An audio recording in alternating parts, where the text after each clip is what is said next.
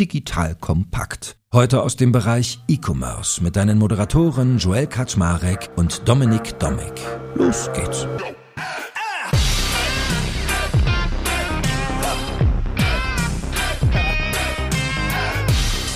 Hallo Leute, mein Name ist Joe Eckert Schmarek. Ich bin der Geschäftsführer von Digital Compact und wie immer habe ich heute den lieben Dominik Domik an meiner Seite, treu von der schönen Firma Payback. Wir reden ja immer mit den Häuptlingen unterschiedlicher E-Commerce-Segmente und heute ist das Mobility. Wir haben ein sehr, sehr spannendes Line-Up und zwar haben wir mit dabei Freunde des Hauses, könnte man sagen. Einmal den lieben Daniel Kraus, der ist als Geschäftsführer von Flixbus tätig und den Christoph Weigler, der ist Geschäftsführer von Uber Deutschland. Also ihr merkt schon, hier kommen richtig spannende Einsichten an den Tisch. Und worüber werden wir reden? Natürlich über Mobility. Wir haben es so ein bisschen flapsig überschrieben mit drei Mobility-Häuptlinge diskutieren die Zukunft der Branche. Und natürlich wollen wir uns mal anschauen, wie sieht denn der Markt für Mobilität insgesamt aus? Was sind so die übergreifenden Trends? Wie steht es um die Digitalisierung bestellt? Immerhin sind wir ein Autobauerland. Drittens darf, glaube ich, auch nicht fehlen, dass man mal über Nachhaltigkeit und Dekarbonisierung redet. Das ist so unser Line-Up für heute. Ihr Lieben, schön, dass ihr da seid. Und bevor wir gleich Vorstellungsrunde machen, fangen wir mit dem lieben Dominik an. Dominik, du bist ja immer an meiner Seite, wenn wir diese Themen aufarbeiten. Was ist denn eigentlich im Bereich Mobility so bei Payback los? Also mir fiel ein, ihr macht natürlich Aral, da hat man irgendwie einen Mobilitätsfaktor, aber Benzin zapfen ist jetzt noch nicht sozusagen das Ende der Reise, denke ich. Was gibt's denn da bei euch so? Zum einen ist natürlich als konsumbegleitende Firma, die wir sind, Haushaltsnettoeinkommen, zweitgrößte Position nach Wohnen und Nahrungsmitteln ist tatsächlich Mobility. Ich glaube irgendwie so 13, 14 Prozent. Das merken wir bei uns natürlich auch seit vielen Jahren schon. Also bei uns in der Gruppe im Grunde machen wir mit der Deutschen Bahn und mit Airlines, Lufthansa und so weiter ja sowieso schon einiges, schon immer. Und bei Payback, genau wie du sagst, Aral, Sixt, promotionale Partnerschaften, Opel, Ford, Kia, Hyundai. Ich glaube, die große Veränderung ist, dass wir von diesem wenig Wettbewerb und niedrige Frequenz, ne? also Auto kaufe ich mir alle so und so viele Jahre und äh, danach gehe ich natürlich hochfrequent tanken und das, das haben wir dann auch gemacht. Aber jetzt halt in Geschäftsmodelle kommen, die in sich häufiger und mit einer höheren Frequenz aufeinandertreffen. Und da ist dann natürlich wieder Loyalty und Marketing, glaube ich, sehr, sehr treffend. Dadurch merken wir, dass das für uns sehr, sehr viel spannender wird. Das ist auch ein Grund, warum wir mit Daniel im Affiliate-Bereich zusammenarbeiten und mit einigen anderen gerade ansprechen sind. Also insofern, ich denke, Mobility verändert sich aus einer Sicht eines Loyalty-Systems dazu, dass es eigentlich vergleichbarer wird mit anderen Waren und Dienstleistungen, die hochfrequenter gekauft werden und wo äh, mehr Wettbewerb stattfindet. Und dann wird natürlich Loyalty-Programm sofort relevant. Corona-seitig heftiger Dämpfer in allen Bereichen haben wir natürlich auch überall gesehen. Das geht bei manchen unserer Partner 90 Prozent runter dann in den Lockdowns, bei anderen nur 40 oder 50. Sie sind alle noch nicht wieder auf dem Niveau von vor Corona, obwohl es sich dramatisch erholt hat natürlich. Aber gleichzeitig glaube ich auch der Trigger, gerade jetzt darüber nachzudenken, wie das eben aussehen kann, wenn man in einem hochfrequenten und wettbewerblich strukturierten Markt Mobility-Geschäftsmodelle etabliert, die einfach nicht ganz so sind, wie es in der Vergangenheit gewesen ist. Also insofern, glaube haben wir bestimmt immer, immer was gemacht und die Zeit jetzt ist, glaube ich, nochmal wesentlich fruchtbarer dafür, dass das auch relevant wird für unsere 30 Millionen Kunden. Sehr gut. Dann lass uns doch mal unsere Gäste hier noch ein bisschen näher kennenlernen. Daniel, erzähl doch mal ein Stückchen was über dich. Was tust du so bei Flixbus? Kannst ja mal sagen, ob ihr auch so Corona-Dämpfer wahrgenommen habt, wie Dominik gerade sagte. Also kann ich mir vorstellen, wenn man wenig unterwegs ist, tankt man nicht so viel und einen Mietwagen mag man vielleicht auch nicht anfassen. Wie war das so bei euch? Aber vor allem erzähl erst mal von dir. Erstmal moin, Dominik und Joel und danke, dass ich da sein darf. Ja, du, Corona. Ich glaube, Corona-Mobilität, völlig egal auf welcher Dimension, welche Art von Mobilität, die werden jetzt keine großen Freunde mehr. Das liegt primär natürlich daran, dass mein Sicherheitsgefühl anders wahrnehme und auf der anderen Seite ist es vor allem aber auch so, jetzt hinten raus, als Hygienekonzepte stattgefunden haben, ist das Thema Regulatorik ein sehr relevantes. Und nicht die Frage, ob ich aus Sicherheitsgründen vielleicht weniger Menschen an Bord haben darf, sondern vor allem, dass sich die Regulatorik ja ständig ändert. Und das ist für uns, obwohl wir Gott sei Dank in der Lage waren, unser Angebot der dadurch sich ändernden Nachfrage anzupassen, war das natürlich ein ordentlicher Dämpfer insofern, dass die Menschen einfach eine große Verunsicherung spüren. Primär, weil es einfach echt eine threatening äh, Krankheit ist, die keine Sau haben will und ein großer Scheiß per se, aber auch, weil sie verunsichert sind, was sie denn jetzt wie dürfen. Für viele ist das zweitgrößte Übel, in so einen Lockdown gezwungen zu sein. Wir haben das gesehen, was das mit uns allen macht und gerade das Thema Familien, Kinder, Schule, das will ich halt in jedem Fall vermeiden. Dadurch ist äh, Mobilität und Pandemie einfach, das geht nicht mehr zusammen auf dieser Welt und in diesem Leben und das hat uns schon auch durchaus beschäftigt. Wie gesagt, dank unseres Modells konnten wir unser Angebot gut anpassen. Dank Kurzarbeit konnten wir auch im Headquarter unsere Kosten entsprechend anpassen und sind da, glaube ich, im Verhältnis, da bin ich auch stolz darauf, unserem Team sei Dank ganz gut durchgesegelt. Aber bei weitem waren die alles andere als geil die letzten eineinhalb, zwei Jahre. Ach je, ich kann es mir vorstellen. Was ist sonst so eure Vision? Also du musst mal sagen, ob ich eher so als Langstreckenverkehr seht oder auch Mittelstrecke. Das ist ja so ein bisschen bei euch gemischt. Das habt ihr ja eigentlich an sehr vielen Stellen innoviert und umgedreht auch. Also ihr wart ja wirklich, habt Wettbewerb reingebracht in das Thema und da gab es ja eigentlich so eine ganz klare Marschrichtung, die man irgendwie ablegen sehen konnte. Daran hat sich nichts geändert. Du hast ja, manchmal hast du eben im Leben so ein bisschen Sinuskurven, aber äh, die Tendenz muss immer brav nach rechts unten zeigen. Und das tut sie auch weiterhin. Ne? Wir haben in den USA schon mittlerweile wieder Zahlen, die besser sind als vor Corona. Wir stehen zu unserer Vision, dass wir grüne und nachhaltige Mobilität der ganzen Welt zur Verfügung stellen und wir versuchen es auf eine smarte Art und Weise und smart impliziert vor allem, dass wir das Angebot, wie ich gesagt hatte, der Nachfrage anpassen, aber auch preis-leistungsseitig das Bestmögliche den Kunden zur Verfügung stellen. Was wir da gemerkt haben, ist genau wie du sagst, das ist eine Definitionsfrage, was Mittel- und Langstrecke angeht. Unser Fokus ist Ground Transportation und eben irgendwo dazwischen. Und wir haben festgestellt, dass der Zug einfach eine veritable Alternative ist und jetzt gerade auch in dem ökologischen Kontext, die Diskussion wurde übertüncht, aber die ist ja super präsent. Und ich denke, dass jetzt auch durch diese Zäsur mit Corona wahrscheinlich, man sieht es in Frankreich, nationale Verbindungen, vielleicht selbst innerhalb von Europas Flugverbindungen nicht mehr so ovog sind. Und da wird der Zug eine Renaissance erleben und werden wir einen großen Teil des Kuchens beanspruchen und wollen das signifikant besser machen, als es die Staatsbahnen gemacht haben. Und strategisch ist der Flixtrain ein sehr, sehr großes komplementäres Puzzlestück zu unserem Kernprodukt im Flixbus. Wobei ich weiß, ich bin die Tage nach Hamburg gefahren und mein Zug ist ausgefallen und das habe ich irgendwann mal erzählt und die erste Frage, die er mir gestellt hat, war, war es ein Flixtrain? Verleumdung. Tatsächlich ist es so, dass wir natürlich abhängig sind von der Infrastruktur. Auf der Straße, genauso wie auf der Schiene, wenn gerade auf der Schiene, weil es ein geschlossenes System ist, irgendwas passiert, sind halt alle Betreiber gleichermaßen betroffen und von daher kann das passieren und das hat jetzt wenig was mit der Farbe zu tun, obwohl grün natürlich schöner als weiß ist. Ja, ich will auch nicht mit Wie man an deinem T-Shirt übrigens sieht. Habt ihr da noch andere Transportmittel eigentlich? Geht der Blick in der Zukunft auch noch weiter, was Transportmittel angeht? Ich bin jetzt nicht gleich, gleich bei Bezos und Raketen, aber gibt es noch was dazwischen? Also wir sind Ground Transportation spezialisiert und du musst immer gucken in der Mobilität, dass du regulatorisch dein Handwerk verstehst, weil Regulatorik ist in der Mobilität immer noch, man kann fast sagen, der Endgegner. Wir müssen natürlich für Sicherheit und für Verlässlichkeit und all das sorgen, aber teilweise sind die Gesetze, denen wir unterliegen, halt hunderte Jahre alt und das ist nicht mehr zeitgemäß. Wir verstehen eben Ground Transportation sehr gut, unabhängig, dass jetzt Aviation überhaupt nicht zu uns passt, noch nicht, weil es ökologisch nicht vertretbar ist mit unserer Vision, ist es so, dass es auch nochmal eine ganz andere Regulatorik mit sich bringt. Die verstehen wir nicht so gut und wir glauben, dass im Bus weltweit und im Zug in Europa noch so viel zu holen ist, dass wir erstmal da ganz wieder Schuster bei unseren Leisten bleiben.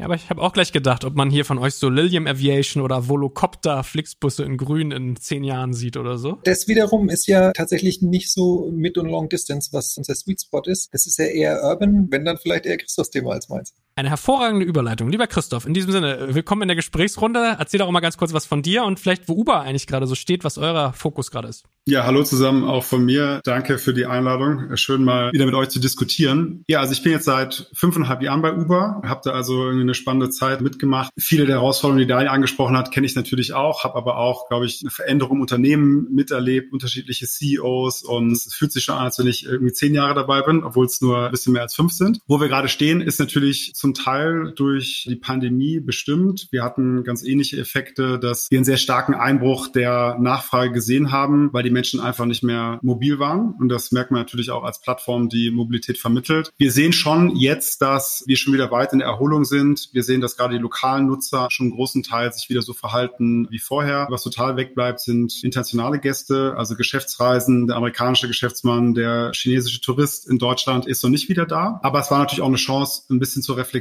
und die Strategie neu zu kalibrieren. Wir haben stärkeren Fokus gesetzt auf Geschäftskunden zum Beispiel. Ja, oder wir haben stärkeren äh, Fokus auf Vororte und Städte außerhalb der großen Städte gelegt, weil das auch mal eine Chance war zu schauen, wo gibt's neue Potenziale, die jetzt vielleicht nicht der Kunde aus USA ist, der eh die App installiert hat und der irgendwie in Frankfurt am Flughafen landet. Insofern ist ein ganz spannender Moment für uns, wo es jetzt gerade so wieder richtig losgeht, das so ein bisschen unser Mobilitätsgeschäft betrifft.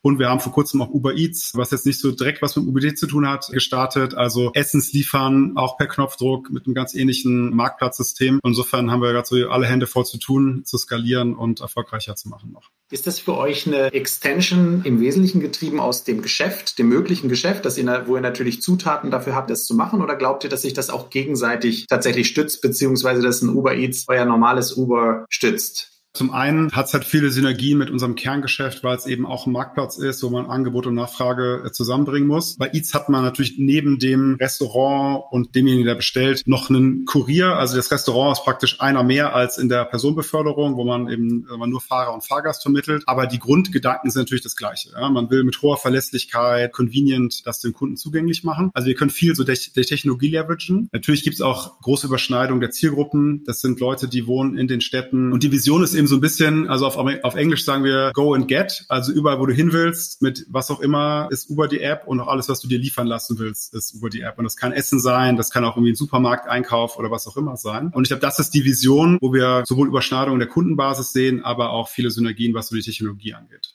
Müsste man nicht eigentlich zugespitzt sagen, dass da zwischen euch, Christoph, und euch, Dominik, mit Payback theoretisch auch Kooperationspotenzial besteht? Weil ich meine, wenn ich es jetzt richtig auf dem Schirm habe, so Sachen mit Lieferando, Burger King habt ihr ja, glaube ich, auch bei Payback. Wie angedockt könntet ihr denn da denken?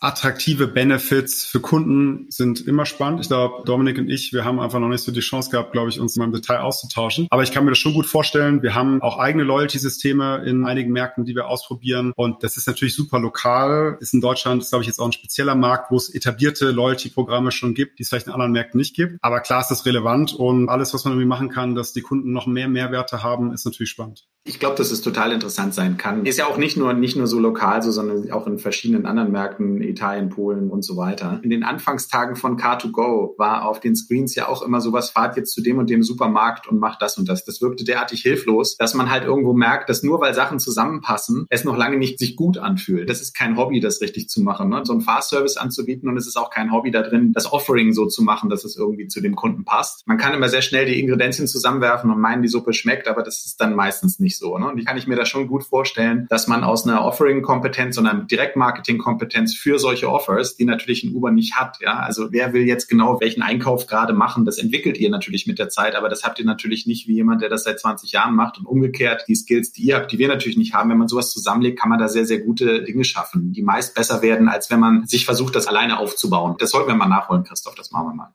Gut, jetzt sind wir schon ein bisschen in eine Detaildiskussion abgedriftet, aber ganz kurz, Daniel, um dich da auch mal mit reinzuholen. Ich weiß, wir haben vor drei, vier Jahren, äh, habe ich mit der Mitgründer gepodcastet und da haben wir schon drüber geredet, ob man im Bauch von so einem Bus nicht auch Waren transportieren könnte. Also vermutlich eher Pakete als Assietten. Hat sich da eigentlich was bei euch getan? Also ist Logistik, Delivery bei euch auch ein Thema geworden? Wir haben das hin und wieder mal probiert mit Partnern, weil es gibt wirklich innovative und coole Logistik-Startups. Das hat nie richtig gezündet. Warum? Der Teil zwischen den Städten, also auf der langen Distanz, ist logistisch gesehen der einfache. Komplex wird es dann innerhalb der Städte. Wenn du den einfachen Teil ersetzt, ist es auch, was die Kostenperspektive angeht und so von den Anbietern, das ist, da ist nicht die Musik. Dann haben wir natürlich auch Doppeldecker, ein großer Bestandteil der Flotte, aufgrund besseren Produktionskosten und pro Kunde habe ich weniger Platz in so einem Doppeldecker und dann kann ich nicht mehr die ganz großen Sachen mitnehmen. Wenn da einer noch irgendwie ein bisschen Sperrgepäck dabei hat und seine Waschmaschine, ist das ein Constraint, aber vor allem wird es kein Case, weil die lange Distanz dann, da liegt nicht der Hase im Pfeffer, sondern eben innerhalb der Städte und das ist nicht unser Ding. Hat sich da für uns nichts ergeben, wo wir sagen, das macht Sinn, uns da mit diesen Prozessen auch noch zu belasten, weil du willst ja möglichst immer lean und schlank und agil unterwegs sein und nicht Komplexität aufhalten, wenn, wenn da kein guter Return dabei rumkommt.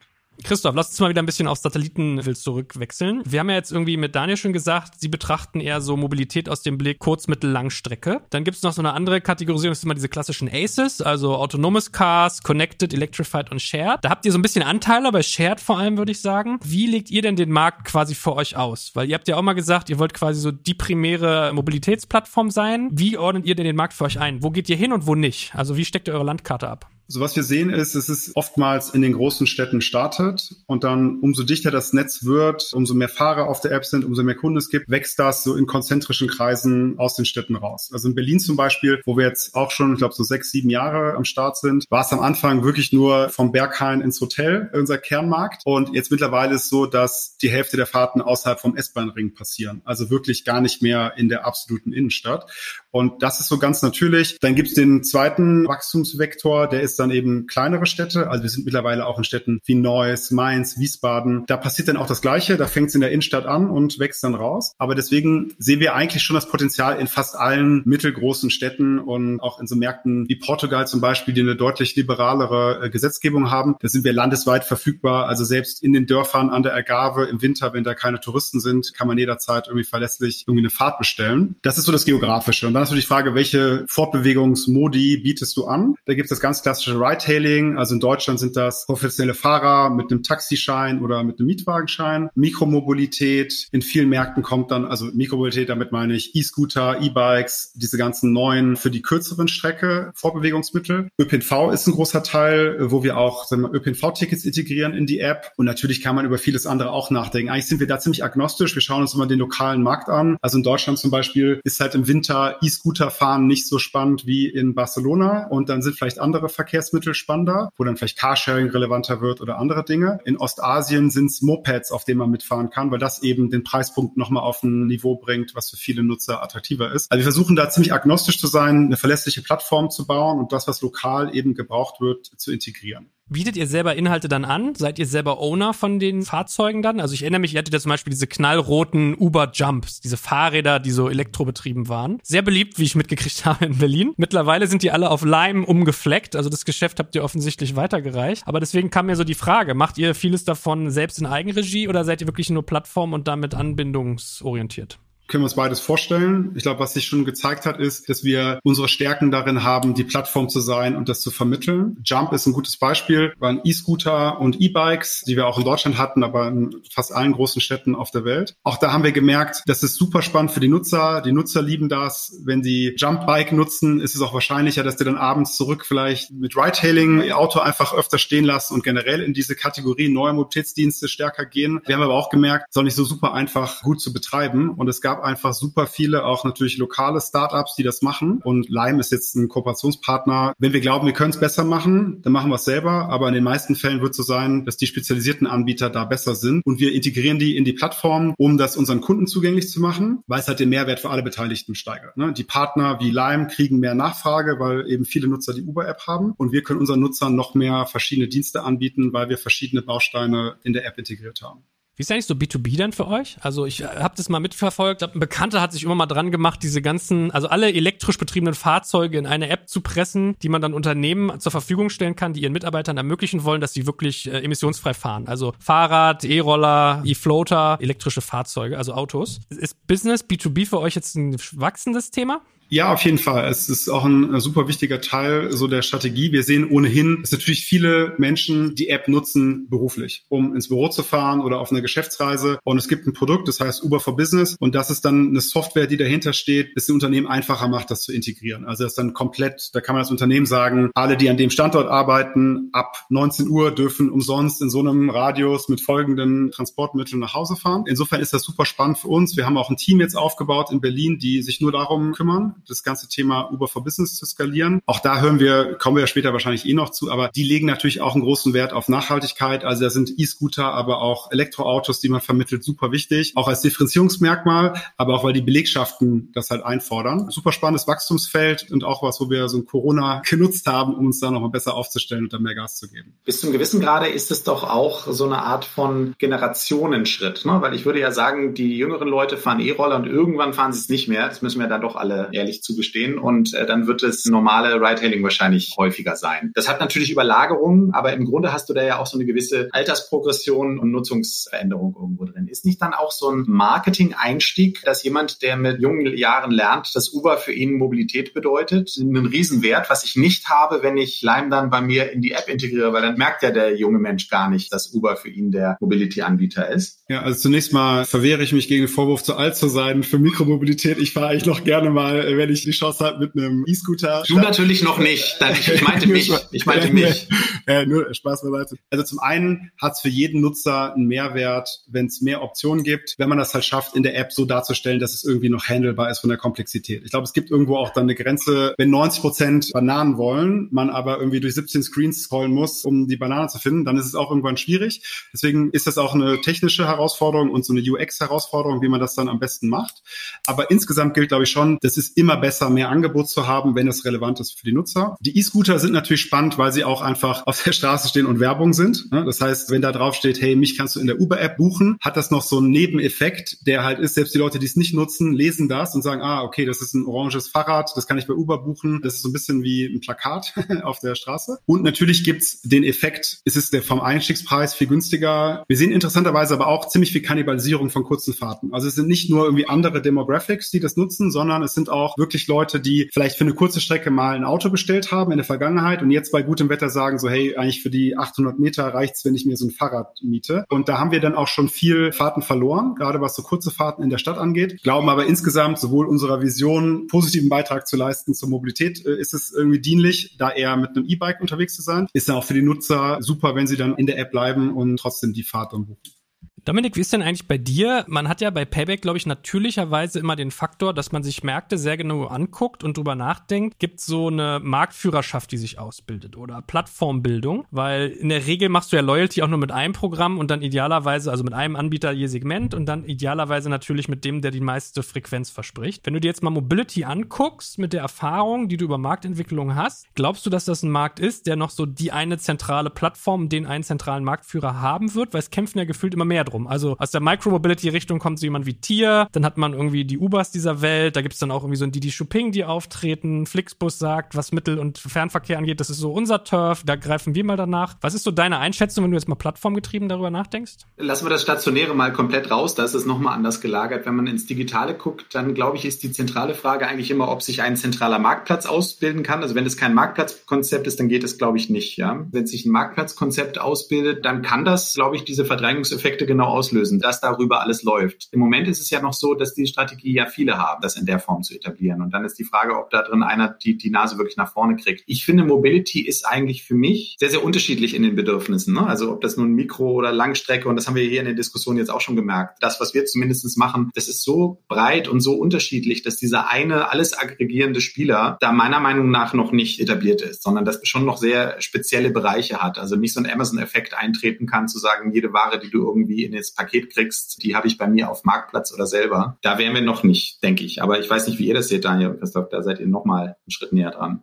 Das ist sehr vielschichtig weil aktuell gibt's halt Love-Brands in verschiedenen Bereichen. Wenn du tatsächlich dich für Fliegen entscheidest, da gibt's halt Menschen, die schwören auf Emirates oder was auch immer. Und wenn ich in der Stadt unterwegs bin, dann schwöre ich halt auf Uber. Und wenn ich ähm, jetzt zwischen den Städten unterwegs bin, dann bin ich halt Flixbus-Fan. Und das ist gelernt. Und dann ist es erstmal nicht so ganz offensichtlich zu sagen, nee, ich buche jetzt irgendwie von hier nach Hause auf Emirates mal ein Uber und so. Ne? Das dauert sehr lange. Der Mehrwert kann ja nur sein, wenn dann irgendwas besser ist als in der Vergangenheit. Besser als die Tatsache, dass ich einen Sack voll Apps haben muss. Ist dann die Frage, warum die einzelnen Brands da investieren, weil ich muss ja gucken, dass dass äh, mein Customer Lifetime Value hochgeht und dass ich versuche, möglichst eng mit meinen Kunden zu arbeiten, um möglichst gute Experience zu bauen. Das ist jetzt nicht das Offensichtlichste. Auch wenn der Kunde sich natürlich wünscht, ganz profan gesprochen, es möglichst einfach zu haben und weniger Apps zu haben. Aber trotzdem gibt es halt einen Gewohnheitseffekt. Ne? Ich kenne Uber aus den USA und ich mag Christoph und dann habe ich mich halt gezwungen, Uber zu benutzen und nicht irgendwie andere Anbieter, die es da noch gab vorher. Die haben auch einen scheiß Namen mittlerweile gewählt, aber früher habe ich halt was anderes benutzt. Und jetzt benutze ich halt was anderes, wenn kein Uber zur Verfügung steht. Und versuche ich jetzt äh, überall da, wo ein grüner Zug unterwegs ist, den zu wählen. Und wenn ich das nicht kann, dann würde ich halt einen weißen Zug wählen, bevor ich irgendwie die Umwelt verpeste. Das ist dann Use Case getrieben und nicht so pauschal, dass ich sage, ich mache jetzt alles, ja, ich buche jetzt hier mein Urban Mobility über, über Emirates. Das ist Quatsch. Und die Regulatorik, ja, wie gesagt, das ist immer müßig, da könnten wir jetzt abendfüllend drüber diskutieren. Aber die zugrunde liegende Technik ist auch nicht so einfach, weil du hast ja Schnittstellen, du hast Datenhoheit, du hast GDPR, das ist nicht so ohne weiteres. Fahrplandaten, Echtzeitinformationen, was wir anbieten gegenüber der Bahn sind parachutable goods. Wenn du mit dem Flixtrain fährst, hast du immer einen Sitz. Das heißt, es ist eine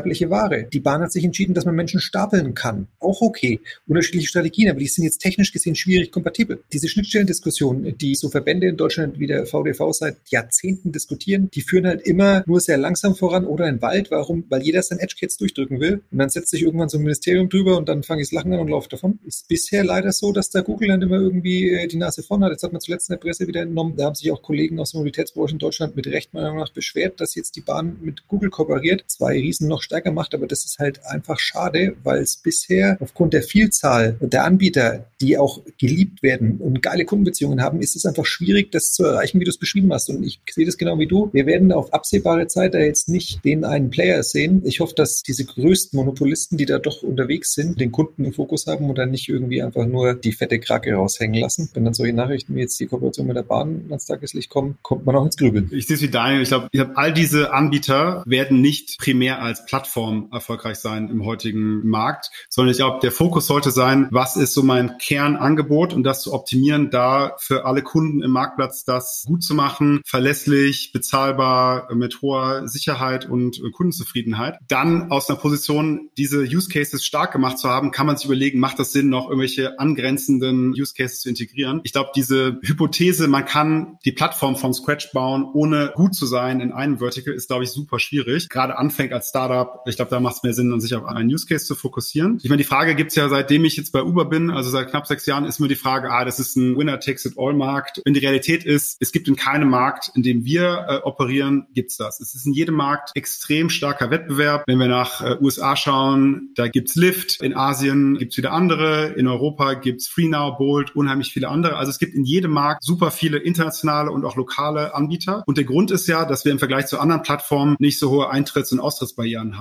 Wenn ich auf einer Social-Media-Plattform bin, ist es irgendwie blöd, wenn alle meine Freunde woanders sind. In der Mobilitätsplattform ist mir eigentlich egal, ob meine Freunde eine andere Plattform nutzen. Für mich hat das keinen großen Vor- oder Nachteil. Insofern glaube ich, werden wir da nicht diese Entwicklung sehen. Es wird sicherlich Tendenzen geben, dass jemand einen besseren Job macht und dass die Leute, wie Daniel auch sagt, vielleicht sagen, okay, in diesem speziellen Fall ist das das beste Angebot. Aber es gibt eigentlich kaum Tendenzen, dass es äh, dahin geht. Ich würde fast sagen, in den letzten Jahren ist der Wettbewerb eher viel intensiver geworden. Wir gehen immer weiter davon weg, dass sich irgendjemand durchsetzt und da so die Plattform für alles ist, sondern vielmehr, dass unheimlich viele gut gefundete Unternehmen in so ihren Areas of Expertise Gas geben und erfolgreich sind. Der Wettbewerb ist nicht schlecht, ne? weil das hält uns agil und frisch und das ist für den Kunden gut. Du musst halt verhindern, dass sozusagen Incumbents, die in irgendeiner Art und Weise mit oder durch den Staat geschützt oder protegiert sind, das willst du halt nicht, weil das macht es immer schwierig. Aber ansonsten ist der Wettbewerb völlig okay. Wir haben auch in jedem Land, in jedem Kontinent andere Wettbewerber. Ja? Also in der Türkei, das ist sehr vitaler Markt, weil da gibt es wenig Staatsspieler, da gibt es viele Privatunternehmen, unter anderem uns und da kommt ein sehr interessantes, auch teilweise anderes. Man kann jetzt salopp sagen, besseres Produkt bei raus. Nicht notwendigerweise besser, weil die Türken sind Dinge gewöhnt, für die Deutschen nicht bereit sind zu bezahlen. Und deswegen kannst du es einfach nicht gleich machen und du brauchst dann halt, glaube ich, eine Plattform, die ausreichend agil ist und dann auch offen an den Rändern, um Dinge zu integrieren, so wie Christoph gesagt hat, dass du einen Mehrwert schaffst. Das ist ja der Grund, warum wir auch vertikal integriert sind und in die Verantwortung gegenüber dem Kunden springen, weil ich ja schon, wenn ich dann die ganz ferne Zukunft gucke, von wegen Dezentralisierung und Blockchain etc. pp., da gibt es ja auch Propheten, die sagen, okay, dann braucht es vielleicht sowas gar nicht mehr wie Uber und Flixbus. Da bin ich unsicher, weil ich übernehme zumindest Verantwortung als Unternehmen und biete dem Kunden den Single Point of Contact. Wenn du alles verteilst,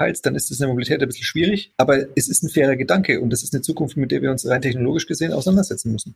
Wenn man vom Endkunden guckt und ich denke, das ist vielleicht auch Teil der Antwort darauf, warum das sich nicht in dieser Form konzentriert, dann ist ja diese Klammer, wie wir sie jetzt diskutieren, Mobility, auch keine Klammer, die ein Kunde häufig im Kopf hat, glaube ich. Ja, das ergibt sich zwar aus der Aneinanderreihung dieser unterschiedlichen Mobilitätsansprüche, die er hat, aber das ist nicht das gleiche wie Einkaufen. Also Einkaufen ist eine Klammer, die glaube ich jeder Kunde nennen würde und die er auch seinen Freunden gegenüber so nennen würde, während er sagt, ich fahre jetzt mit der Bahn oder ich fliege in den Urlaub oder ich fahre mit dem Bus. Tatsächlich auch als Generikum äh, sogar schon, ich bestelle mir Taxi oder ich bestelle mir ein Uber. Das sind ja für sich genommene schon Einzelbegriffe. Ne? Eben nicht gedacht werden vom Endkunden als ein zusammenhängender Prozess. Wenn der Kunde das noch nicht als einen zusammenhängenden Prozess denkt, dann ist auch ein Marktplatz, der all diese Einzelprozesse aneinanderreiht, zumindest erstmal nicht intuitiv. Ob sich das über die nächsten Jahrzehnte noch entwickelt, das mag eine andere Frage sein. Aber ich glaube, noch würde ein Kunde das gar nicht so erwarten, weil der eben sagen würde, na wieso, das sind doch zwei verschiedene Dinge, die ich da machen möchte. Sehr gutes Beispiel. Großteil der Kunden von Flix kommt mit dem öffentlichen Nahverkehr.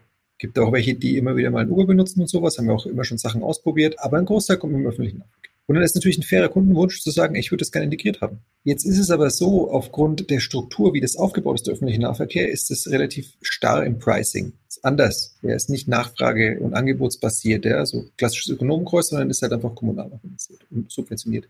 Legitim, weil dadurch deckt der ÖPNV auch Sachen aus, die du sonst privatwirtschaftlich nicht profitabel betreiben kannst. Herausforderung ist aber, dass es dann sein kann, bei gewissen Strecken, dass dein Kernticket, das du dir anguckst, dein Flixbus-Ticket günstiger ist. Und dann sagen die Menschen, hä, das verstehe ich nicht. Sie haben sich eigentlich gewünscht, ich will das integriert buchen, aber es sind dann, weil sie es unterschiedlich denken, genau wie du sagst, Dominik, sind dann, dann konvertieren sie nicht, weil es nicht eingängig ist. Und dann muss ich mich besinnen, muss sagen, ich will ja möglichst viele Kunden, die konvertieren, die Flix geil finden, ja, mein CLV hochtreiben. Und dann wünschen die sich das zwar, aber offensichtlich handelt sie nicht nach ihrem Wunsch. Und dann ist es für mich nicht so ganz offensichtlich zu sagen, ich mache das morgen überall in allen Städten. Leider Gottes, obwohl ich fände es auch geil.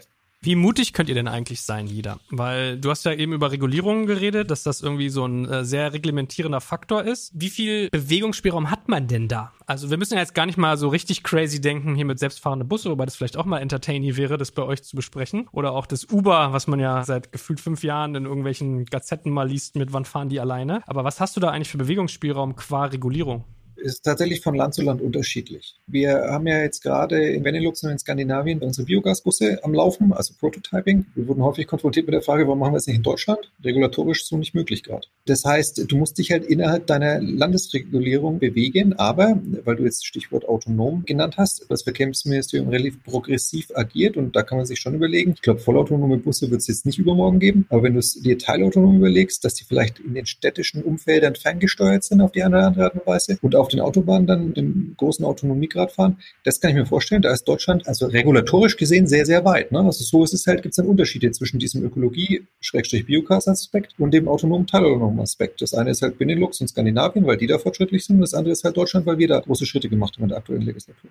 Aber schönes Stichwort. Nachhaltigkeit, Dekarbonisierung. Im September stehen Wahlen an. Es, alle reden über Grün. Also riesiges Thema im Bereich Mobility. Wie wichtig ist das denn? Man kann ja manchmal auch Sachen haben, nach denen alle laut schreien. Ist, dein, ist die Frage dein Ernst? Äh, naja, aber es gibt ja viele Leute, die so auf solchen äh, Fridays for Futures Demos sind und fahren mit dem SUV dann nach Hause. Wird's wirklich gekauft? Also was sind denn eure Erfahrungen mit euren? Also ich finde es ja interessant, dass du Biogas sagst. Ich habe auch überlegt, was da geht. Ich hatte an so E-Fuels gedacht. Um ähm, Worauf wir unfassbar stolz sind, und das bedeutet eigentlich hauptsächlich auf unsere Kunden, ist, dass wir zwischen drei und viermal mehr Resonanz, was CO2-Kompensation angeht, haben, als das äh, durchschnittliche europäische Airline hat. Jetzt sagen viele, das ist alles Ablasshandel. Das ist aber zumindest ein Schritt, weil du willst ja, dass die Leute sich damit beschäftigen. Ne? Ich zum Beispiel, seit Jahren kompensiere ich jedes Jahr in so einem Abo meine komplette Familie. Ich bin viel unterwegs, das heißt, es ist durchaus so, dass man es spürt. Das funktioniert sehr, sehr gut. Auf der anderen Seite äh, ist es genau diese politische Diskussion, wie weit wollen wir uns einschränken oder dafür bezahlen zahlen. Weil wir haben schon mal auch die Exercise gemacht, als wir in Deutschland E-Bus getestet haben, unter anderem ja zwischen Frankfurt und Mannheim, wären die Menschen bereit, die echten Kosten, die zu dem Zeitpunkt für so einen E-Bus noch angefallen wären, zu tragen. Umfrageseitig äh, die Antwort eher nicht so promising äh, ausgefallen ist und dann ist es halt für uns ein Subventionsgeschäft und dann ist die Frage, kann man Regulatorik, CO2-Preise und so weiter und so fort die Wirtschaft hinbewegen und dann werden die Kunden schon folgen, weil ja alles äh, mit so einem CO2-Preis beeinflusst werden würde. Aber es ist jetzt kein No-Brainer, weil wir wollen alle unsere Umwelt retten. Und das ist auch absolut notwendig. Deswegen habe ich gefragt, ob das eine rhetorische Frage ist. Aber es ist nicht jedem bewusst, das wird Aufwand sein und wir werden für was bezahlen, was den nächsten Generationen zugutekommt. Und ich sage noch nicht mal, dass sind nicht alle Menschen bereit. Ich glaube, es haben noch nicht alle Menschen verarbeitet, was das bedeutet, hatten die Zeit, sich damit sozusagen zu beschäftigen und den Haken zu machen.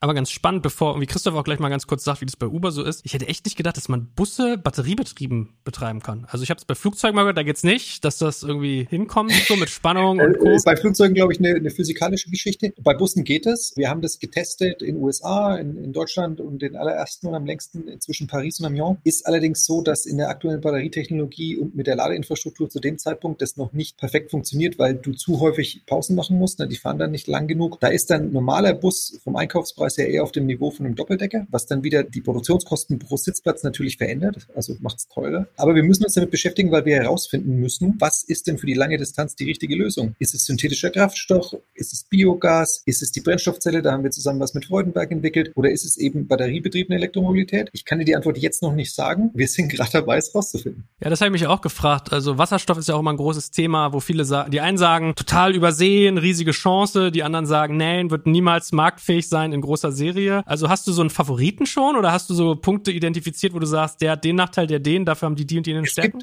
ich bin ja bei uns für Technologie verantwortlich, deswegen beschäftige ich mich da relativ detailliert damit. Es gibt einen großen Vorteil, den der klassische Verbrenner hatte und hat, egal ob Otto oder jetzt Diesel. Deswegen hat er auch so lange durchgehalten. One fits all. Es ist völlig irrelevant, ob du so ein Zylinderkistchen in ein Smart reinballerst oder in einen Schiffsdiesel. Technisch gesehen tut es dasselbe. Es verbrennt einfach fossilen Kraftstoff. Bei den alternativen und regenerativen und neuen Antriebstechnologien ist es eben so, dass du vorher dir den Use Case überlegen musst. Und da wird es für verschiedene Use Cases, ähnlich wie das, was wir mit Dominik gerade diskutiert hatten, unterschiedliche richtigen Antwort geben. Die Politik allerdings sucht nach einfachen Lösungen. Und dann ist natürlich so ein Portfolio von You Choose nicht das einfachste, sondern hat man sich jetzt halt plötzlich auf E-Mobilität eingeschossen. Und natürlich hat da Elon Musk auch echte Pionierarbeit äh, geleistet, also fettes Chapeau. Aber ich glaube, mit reiner Elektromobilität, also batteriebetriebener Elektromobilität, werden wir mit der aktuellen neue Batterietechnologie. Mal gucken, was da noch kommt. Werden wir nicht ein One-Fits-All sehen. Deswegen wird es hinreichend interessant. Christoph, wie ist denn das Thema bei euch so gestaltet de facto? Ja, ist natürlich auch eine Riesenpriorität und auch eine Herausforderung. Also wir haben jetzt uns ein Ziel gesetzt, bis 2025 in den großen europäischen Hauptstädten die Hälfte aller Fahrten voll elektrisch zu machen. Dreieinhalb Jahre, also schon auch sportliche Ziele. Und wir sehen auch heute schon, wenn ich auf Deutschland schaue, dass ungefähr die Hälfte der Fahrten mit Elektro- oder Hybridfahrzeugen sind. Also das ist ein Thema, im Kurzstreckenbetrieb macht es ökologisch auch einfach Sinn. Die Reichweiten sind nicht so ganz äh, dramatisch. Insofern, das geht schon. Es gibt in Deutschland interessanterweise ein paar Regulierungen, die es schwieriger machen. Also Daniel hat gerade ein Beispiel so mit der Technologieoffenheit gebracht. Es gibt auch noch andere Themen in den Innenstädten, wie zum Beispiel eine Rückkehrpflicht, wo die Autos so viele Leerfahrten produzieren müssen, wo wir das Feedback bekommen. In Frankreich geht's, aber in Deutschland kann ich eigentlich ein rein elektrisches Auto heute noch nicht äh, in so einem Einsatz nutzen. Ich glaube, was man auch nicht unterschätzen darf, ist, dass es noch einen zweiten Effekt gibt, was diese ganzen neuen Mobilitätsdienste bringen. Und zwar ist, dass sie zum ersten Mal eine veritable Alternative zum eigenen Pkw auch liefern. Ja, und wenn wir uns Deutschland anschauen, obwohl es so langsam erste Trends gibt, dass die Menschen vielleicht ein bisschen später einen Führerschein machen und das Auto nicht mehr ganz so hoch ist im Status-Ranking, ist ja immer noch verblüffend, wie viel der Mobilität auch in den Städten mit dem Auto passiert. Und ich glaube, wenn so Alternativen wie wir, Flixbus, sag ich mal, in der etwas längeren Strecke, aber auch die ganzen Scooter-Anbieter, Carsharing-Anbieter und so weiter, wenn die ein besseres Netz an Alternativen bieten, dann ist es auch einfacher für die Leute mal, das Auto stehen zu lassen. Im Zusammenspiel mit dem ÖPNV diese Dienste zu nutzen, das ermöglicht die Menschen halt ihr Auto stehen zu lassen. Und ich glaube, für Deutschland ist das insbesondere ein Riesenhebel. Solange jeder sich noch morgens in sein Auto setzt und sagt, okay, weil ich nicht weiß, ob abends der Zug noch fährt oder die Bahn. Ich glaube, solange das noch ist, ist unheimlich schwierig, die Leute zu überzeugen. Und deswegen gibt es eben diese beiden Effekte. Zum einen, es macht das eigene Auto weniger wichtig. Es wird immer stärker elektrifiziert, was all diese Alternativen angeht. Und dann hat man natürlich wirklich eine Chance, das Ziel von keinen lokalen Emissionen in den Städten zu haben, zu erreichen.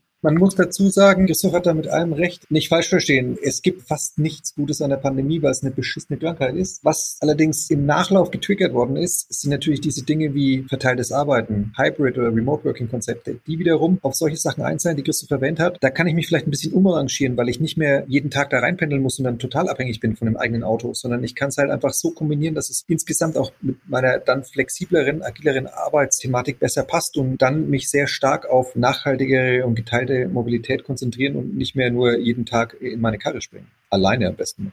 Dominik, wie ist das denn bei dir? Also ist jetzt, glaube ich, eher eine privatmenschliche Debatte, was deine auch berufliche Rolle angeht. Aber ich weiß ja, du machst ja auch mal viele Gedanken über sowas wie Dieselskandal, Tempolimits. Also du denkst ja sehr geschäftsstrategisch. Wenn du dir so Nachhaltigkeit anguckst und welche Konzepte so am Markt sind, was hast du so als Eindruck? Wo würdest du ansetzen, wenn du jetzt vielleicht auch äh, Souffleur sein könntest in der Politik? Hast du da schon so deine Überlegungen getroffen? Tesla-Fahrer, man merkt dann auch, welche Vor- und Nachteile das hat, wie bei bestimmten Strecken und das Laden und wie Ladenetze, was die nur für Kapazitäten haben und so weiter. Ich glaube, wir, wir stehen da sehr, sehr am Anfang. Die Mobilitätsthematik, die Mobilität mehr als ein auf den spezifischen Anspruch in, in dem Moment herunterbrechendes Gut sozusagen definiert. Ne? Die ist ja bei weitem nicht mehr so starr, wie sie früher mal gewesen ist. Ich habe mein eigenes Auto und mit dem fahre ich morgens zur Arbeit und dann fliege ich in den Urlaub oder fahre mit dem Zug zur Tante. Und das war es dann auch ungefähr schon. Ich glaube, das ist ja unglaublich viel, vielschichtiger geworden. Das fängt bei den Elektrorollern an und dann kommen die unterschiedlichsten Formen von Mobilität in der Stadt und dann kommen regional nochmal neue Stufen dazu und die mischen sich ja alle mit dieser Nachhaltigkeits- und Umweltdimension, genau wie wir es heute in der Diskussion auch gehört haben. Da jetzt zu sagen, wie das genau laufen muss, ist, glaube ich, eine gute Frage. Ich glaube, es hat wahnsinnig viel und damit vielleicht den Twist nochmal in eine ganz andere Richtung zu tun. Wird das nur gesagt oder wird das auch nachgefragt? Das ist ja leider ein sehr menschliches Verhalten, dass man die Dinge, die man für moralisch richtig hält, ganz stark nach vorne trägt und wenn es dann darum geht, abends den Müll selber zu trennen, dann macht man es doch nicht und hat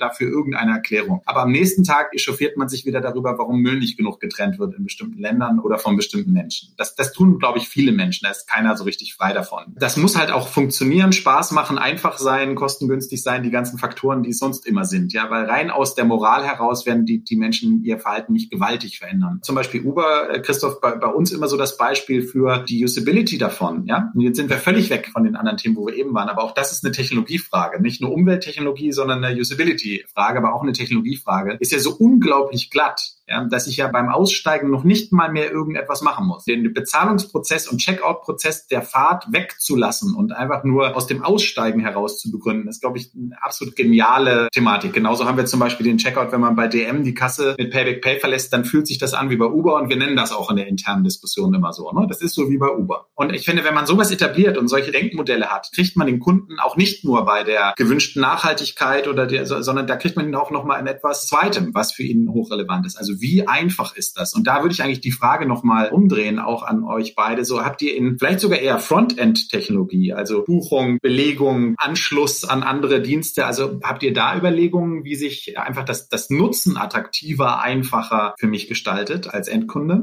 Bei uns ist die Herausforderung, dass wir auch da wieder gewissen Ansprüchen unterliegen, ne? dass alle Menschen, die drin sein sollen, zu einem gewissen Stop auch drin sind und alle, die aussteigen sollen, zu einem gewissen Stop auch aussteigen. Und ich brauche eine gewisse Traceability. Aber letztlich ist eine der größten Herausforderungen noch, dass du dich aktuell eincheckst, wie du es auch beim Flieger tust. Und bei uns ist Einchecken eigentlich das, was wir beim Flieger als Boarding im Kopf haben. Das ist Panne. Ja, das ist nicht nutzerfreundlich. Und deswegen gucken wir auch, ob das jetzt NFC-Technologie ist oder Beacons oder in welcher Art auch immer, dass die Menschen halt einfach einsteigen und dann trotzdem der Bus entsprechend mit Technologie ausgestattet ist, dass der Fahrer vorne in irgendeiner Art und Weise, vielleicht über seine Flix-App, ja, unsere Fahrer haben ja auch eine App, einfach erkennt, die Leute, die drin sind, die sind drin, das seamless zu machen, aber gleichzeitig wir eben darauf achten müssen, dass auch, dass wir niemanden vergessen. Was regulatorisch witzigerweise wieder anspruchsvoll ist, ist die Tatsache, dass wir daran arbeiten, dass wir eine Tipping-Feature gegenüber unseren Fahrern zur Verfügung stellen wollen, ja, wo auch möglichst alles, soweit das Gesetz zulässt, beim Fahrer direkt ankommt, weil ich das halt auch geil finde, weil da kann ich mir erkenntlich zeigen, wenn er mich nach meinem Bergheim-Besuch noch äh, so lange stützt, bis ich durch mein Motel One-Türchen falle. Aber ich finde es einen ganz interessanten Schnittpunkt zu einem anderen Thema, was natürlich im Zuge von Digitalisierung immer eine Rolle spielt, der Faktor Daten. Was dürft ihr denn machen und welche Rolle spielt das bei euch? Weil ihr habt ja unfassbar interessante Informationen über Volksbewegungen sozusagen, also wie sich Menschen durch Gebiete bewegen.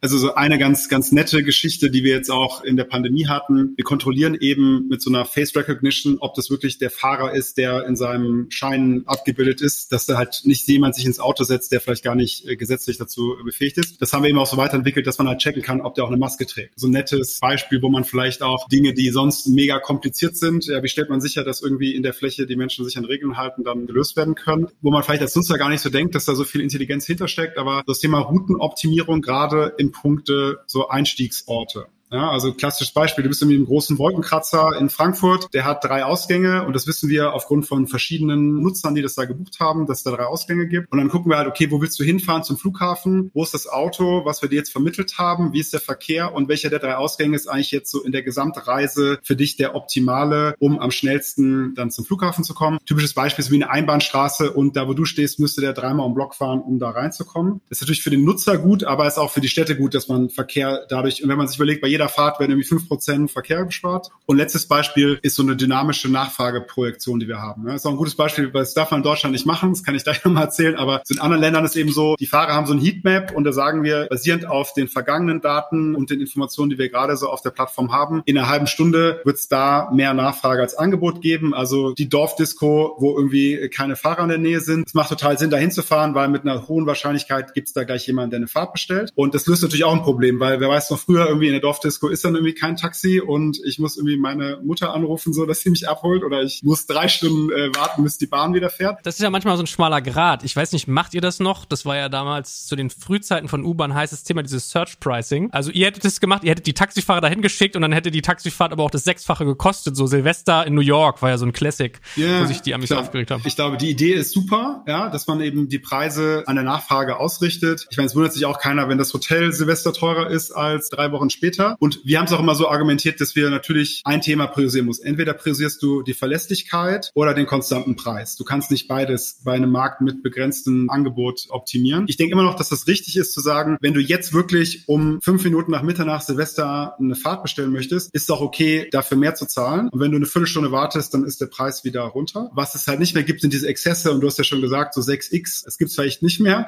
Es gibt vielleicht noch mal 50 Prozent mehr. Ich finde es auch wirklich absolut fair. Ich meine, es ist ja auch in den meisten Bereichen so, dass man das nutzt. Ich glaube, das ist so ein Beispiel, wo wir halt als Firma gelernt haben, man darf nicht so technokratisch so sein, dass man sagt, es geht auch bis 10x, aber in gewissen Bandbreiten ist es schon das Richtige und ist ja auch in den meisten Branchen irgendwie üblich. Daniel, bei euch wird vielleicht auch äh, zu Silvester die Fahrt nach Berlin mehr kosten als zwei Wochen später. Das ist halt so, ja. Es macht super viel Sinn zu automatisieren und mit Algorithmen zu arbeiten, aber die musst du halt begrenzen, weil die können mit Emotionen nichts anfangen. Ich glaube, wenn du eine frische Technologie und Plattform hast, dann gibt's sowas. Ja. Grundsätzlich musst du das im Rahmen halten, Angebot und Nachfrage und das ist in allen Dimensionen so, nicht nur jetzt Mobilität und Hotels, sondern auch wenn die PlayStation 5 ja, war so ein Beispiel. Ich bin nicht so ein Zocker, aber ich habe es in den Medien verfolgt und habe mir auch gedacht, man kann da schon das Vierfache bezahlen, wenn man es möchte. Ich finde, meine PlayStation 4 ist aber gut enough und ich warte halt. Und selbst im ÖPNV gibt es ja auch Beispiele, wo man sagt, zu gewissen Zeiten sind die Tickets günstiger oder ich war am Wochenende mit meinen Kindern im Schwimmbad. Da ist auch, wenn man ganz früh morgens da ist, kostet das Ticket auch weniger. Also ich glaube, man muss halt die Mischung finden, was ist kulturell das Richtige auch für den Markt. Und ich glaube, das ist natürlich als amerikanisches Unternehmen, ist Mobilität in Europa total anders. Da muss man auch ein bisschen dazulernen. Es ist natürlich bei Flixbus so in der DNA. Ich habe meine Zeit in San Francisco gewohnt. Da fährt kein Mensch mit dem ÖPNV, weil der halt total unzuverlässig ist und total schlecht. Das verstehen die Ingenieure vielleicht auch nicht automatisch, dass man das hier mitdenken muss, weil ÖPNV ein Riesenteil der Mobilitätskette ist. Und diese kulturelle Übersetzungsarbeit ist natürlich auch ein bisschen so Teil meines Jobs. Hast du noch einen Dateninsight von Flixbus, Daniel, wie was ihr damit alles macht oder machen könnt und vielleicht noch machen werdet? Für uns ist das größte Thema unsere Angebotsplanung. Es glauben immer alle, das ist die Brücke zu dem Punkt, den wir gerade hatten. Flix ist nur erfolgreich geworden, weil wir so günstig waren. Es kommt nämlich aufs Inventar drauf an. Du brauchst ein geiles Angebot. Es gibt auch genug E-Commerce-Putzen, die früher mal die günstigsten waren, aber mittlerweile rennen alle dahin, weil es einfach alles gibt und weil der Service passt. Ja, ist nicht mehr das günstigste. Wie in den 90ern fange ich jetzt wieder an, Sachen zu googeln im Internet, weil ich mir teilweise abgezogen äh, komme von dem großen Unternehmen in Seattle. Aber es ist halt trotzdem so convenient. Und ich meine nicht meinen ehemaligen Arbeitgeber. Ja, I love Microsoft. Deswegen ist es elementar, ein richtiges Top-Netz zu bauen. Und das war auch das, was uns geholfen hat, erfolgreich zu sein in Europa. Wir haben immer gesagt, es reicht nicht, ein lokales Angebot zu haben. Wir mussten europäisches, mittlerweile ein weltweites Netz bauen. Das ist für uns auch der Grundstein gewesen, dass wir jetzt Züge anbieten können, weil Züge sind nur dann geil, wenn du eine gewisse Auslastung hast, weil sonst ist es einfach echt pricey, die leer durch die Gegend zu juppeln. Wir können als eine wenigen Plattformen in der Ground Long Distance Perspektive so einen Zug auch voll machen. Um das herauszufinden, dass wir die richtigen Gleise verwenden, symbolisch gesprochen, ist die Angebotsplanung, also herauszufinden, wo ist welche Nachfrage und wo baue ich eben dann eine Zugverbindung, wo baue ich eine Busverbindung, wie passen die zusammen. Das ist das A und O für uns. Und dann brauchst du natürlich auch, um das Pricing sauber zu machen, Nachfragepunkte. Aber das A und O, was wir mit Daten machen, ist herauszufinden, wie können wir das beste Angebot bauen. Weil das Schlimmste für uns ist, leere Kilometer durch die Gegend zu fahren. Können wir uns nicht leisten als privatwirtschaftliche Unternehmen und deswegen müssen wir es erstmal besser machen, das Angebot besser bauen, damit wir es nicht für den Preis spielen müssen, weil auch das geht nicht dauerhaft, weil dann wechseln die Kunden halt. Ja, die sind ja nicht dumm. Der Kunde ist der Letzte, der am Drücker sitzt und der entscheidet sich und sagt halt, entweder ich fühle mich cool, mit dem Flix zu fahren und dann später in der Stadt ein Uber zu nehmen oder ich fühle mich da halt komisch und dann muss ich halt irgendwie laufen und doch in die S-Bahn springen. Hast du so eine Einschätzung, Deutsche Bahn versus ihr Datenqualität, wie gut ihr Auslastung anhand von Daten steuern könnt versus wie gut kann das so ein ehemaliger Staatskonzern? Ich glaube, wir können das besser, weil wir technologisch unabhängiger und jünger sind. Weißt du, viele beschäftigen sich jetzt mit Digitalisierung und wie kriege ich meinen ganzen Legacy-Kladderadatsch in die Cloud. Wir unterhalten uns natürlich auch über solche Sachen. Das ist jetzt nicht so, dass ich, ist ja, ich spreche mit den Bahnkollegen nicht, um Gottes Willen. Wir haben ja ähnliche Herausforderungen auch, äh, wie das technologisch dann gegenüber dem Kunden besser gemacht werden kann. Und wir haben einfach das Glück, dass wir in der Cloud geboren wurden und damit einfach zugrunde liegende Strukturen haben, die das begünstigen. Wir können einfach aufgrund dessen bessere Ergebnisse liefern, weil wir mit besseren Werkzeugen, mit einem anderen Mindset daran gehen. Das ist einfach so. Das hat jetzt nichts, wir sind jetzt nicht per se klüger. Der Segen der späten Geburt oder wie sagt man da? Gibt es so einen Spruch. Die, die Gnade der späten Geburt. Und dann auch noch in der Wolke geboren. Ja, genau. Gut, ihr Lieben, es äh, hat sehr viel Spaß gemacht und ich glaube, wir könnten gefühlt noch ein oder zwei Fortsetzungen demnächst mal aufnehmen, weil das Thema ist ja wirklich riesig. Aber ich habe auch aus unserer Stunde jetzt hier schon extrem viel neue Insights rausgezogen. Dafür danke ich euch ganz herzlich und für eure wertvolle Zeit, dass ihr die hier erübrigt habt. Und ja, wie gesagt, vielleicht machen wir immer mal eine Fortsetzung. Und in diesem Sinne, habt Dank. Vielen Dank. Danke euch. Dankeschön. Danke fürs Zuhören beim Digital Kompakt Podcast. Du merkst, hier ziehst du massig Wissen für dich und dein Unternehmen heraus. Wenn du mit uns noch erfolgreicher werden möchtest, abonniere uns auf den gängigen Podcast-Plattformen. Und hey, je größer wir werden, desto mehr Menschen können wir helfen. Also erzähl doch auch deinen Kolleginnen und Kollegen von uns. Bis zum nächsten Mal.